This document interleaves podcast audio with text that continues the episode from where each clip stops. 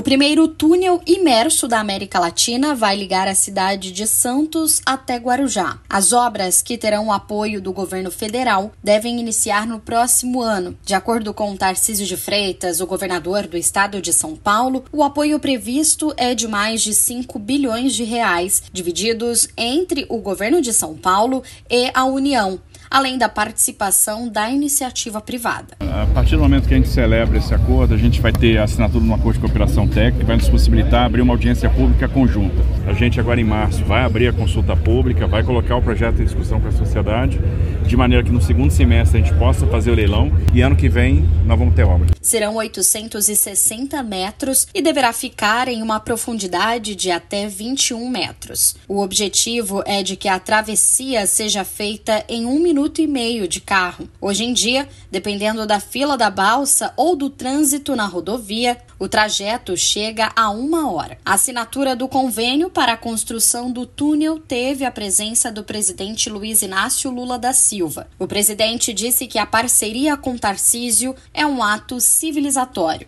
Então a gente não poderia ficar com a ideia de que o governo federal deveria fazer e São Paulo fica fora. Não, humildemente. Eu falei para o Costa, falei para o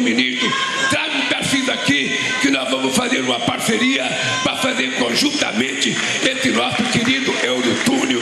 Diariamente, o túnel deverá beneficiar cerca de 28 mil usuários do sistema de catraias e balsas. A estimativa é de uma redução de 70% da demanda da balsa da ponta da praia. Sendo assim, também deverá garantir um acesso mais rápido de caminhões até dois terminais portuários, reduzindo em 53% a emissão de dióxido de carbono por veículos. Agência Rádio Web, produção e reportagem Larissa Diamantino.